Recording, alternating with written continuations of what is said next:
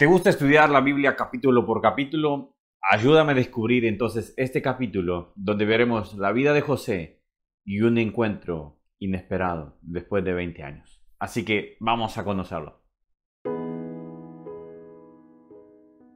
Hola, ¿cómo estás? Que Dios les bendiga, que Dios esté bendiciendo sus vidas. Como decía a un inicio, si te gusta leer la Biblia, la Biblia capítulo por capítulo, bueno, has llegado al canal correcto. Estamos leyendo la Biblia capítulo por capítulo y vamos descubriendo los personajes principales, vamos descubriendo el dato interesante. Así que de último vamos a la reflexión del día de hoy. Acompáñame a descubrirlo entonces. Vamos a empezar con los personajes principales. Los personajes principales sobre este capítulo es José y sus hermanos. El desarrollo de este capítulo se, envuelve sobre la llegada, al principio eh, hay hambre en, la familia de Jacob, por ejemplo, podemos ver del 1 al 4, podemos ver esa, ese, ese momento y me, da la atención como en los versículos primeros le dice Jacob, eh, ¿qué están haciendo viéndose así las caras? y previamente Jacob había investigado que en Egipto había eh, hambre. Y me gustó lo que decía un comentario, eh, me gustó mucho, decía, el punto es que los hermanos de Jacob, cada vez que escuchaban Egipto, algo, una cuerda resonaba en ellos que algo habían hecho. Y acá es donde ellos se daban cuenta que habían hecho mal con su hermano. Y cada vez que escuchaban Egipto, algo resonaba en sus corazones, algún nerviosismo se daba. Entonces eh, daba referencia como si ellos estaban viendo diciendo, ¿qué está ¿qué vamos a, ir a Egipto si quizás allí está José? Pero bueno, ni se lo imaginaban lo que se estaba por venir. Versículos 5 al 20, reencuentro de los hermanos de José y la prueba. Del 21 al 24, reconocimiento de su error. Ellos reconocieron que habían hecho muy mal con José, que lo habían tratado muy, muy exageradamente mal. Eh, y esto ayudó, ayudó para que el corazón de José se ablandara. Eh, y el versículo 25 al 38, regreso a Canaán y conversación con su padre, los, los, hermanos de José. Ahora, el dato interesante que quise desarrollar y, y me gustó es que, ¿qué edad tenía José cuando se encontró con sus hermanos?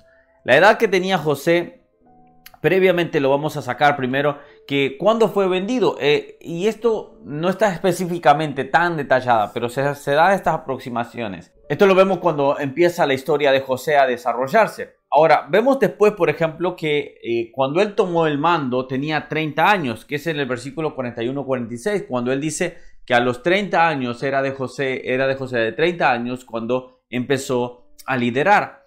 Pasaron los siete años de bonanza y después vinieron los siete años de, hambre, obviamente. Entonces se calcula que él ya tenía, cuando se encontró con sus hermanos, entre unos 37 años y se puede dar, llegar a decir quizás hasta unos 40 años, porque no se detalla bien exactamente en qué momento eh, se encuentran, por decirlo así. Pero sí, ya tomamos los 7 años de 30 a 37 y tenemos 37 años, 38 años más o menos por ahí.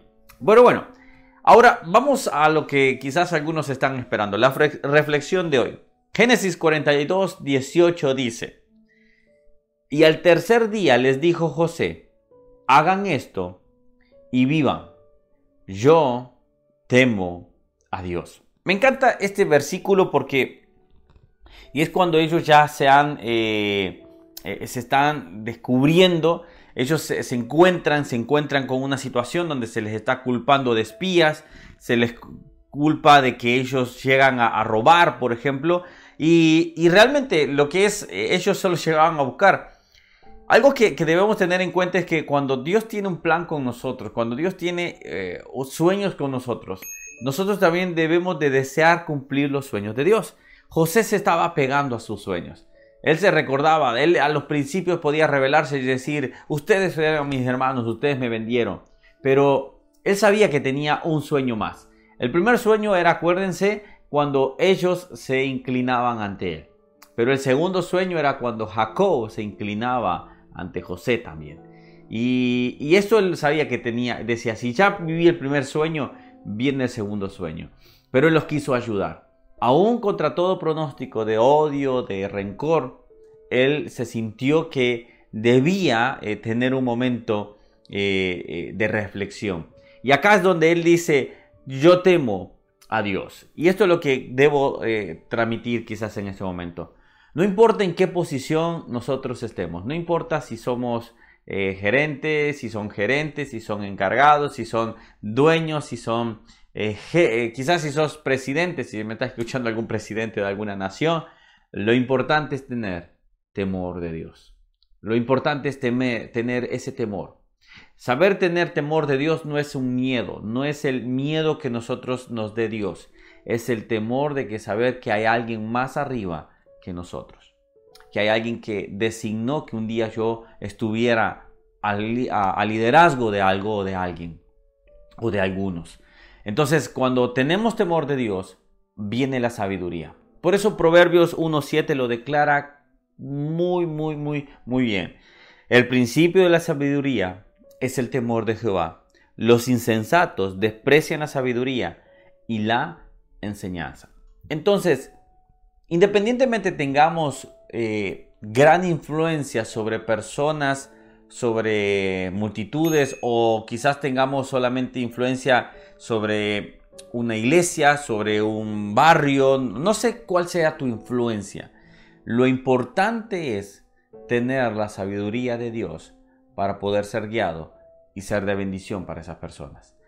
Tener el respeto y decir, Dios, guíame porque necesito tu ayuda. José se daba cuenta que él era el segundo después al mando de, Faraón, pero también arriba de él había alguien que lo dirigía. Y eso es lo que no debemos de olvidar. Si vamos a tomar la sabiduría y tener el temor a Dios, o seremos los insensatos despreciando la sabiduría y la enseñanza que Dios nos quiere dar. Si tú desprecias la sabiduría, al tarde o temprano, eh, la insensatez eh, los errores te alcanzarán. Así que pregunto en este momento, ¿qué vas a preferir?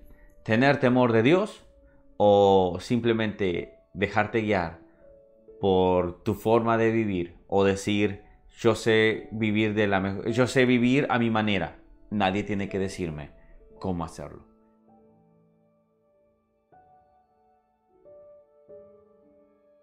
Bueno, seguimos avanzando, estamos ya Génesis 42, estamos llegando a la recta final, casi esta, esta historia se está llegando al punto cúspide, al punto donde todos creo que estamos esperando llegar ahí.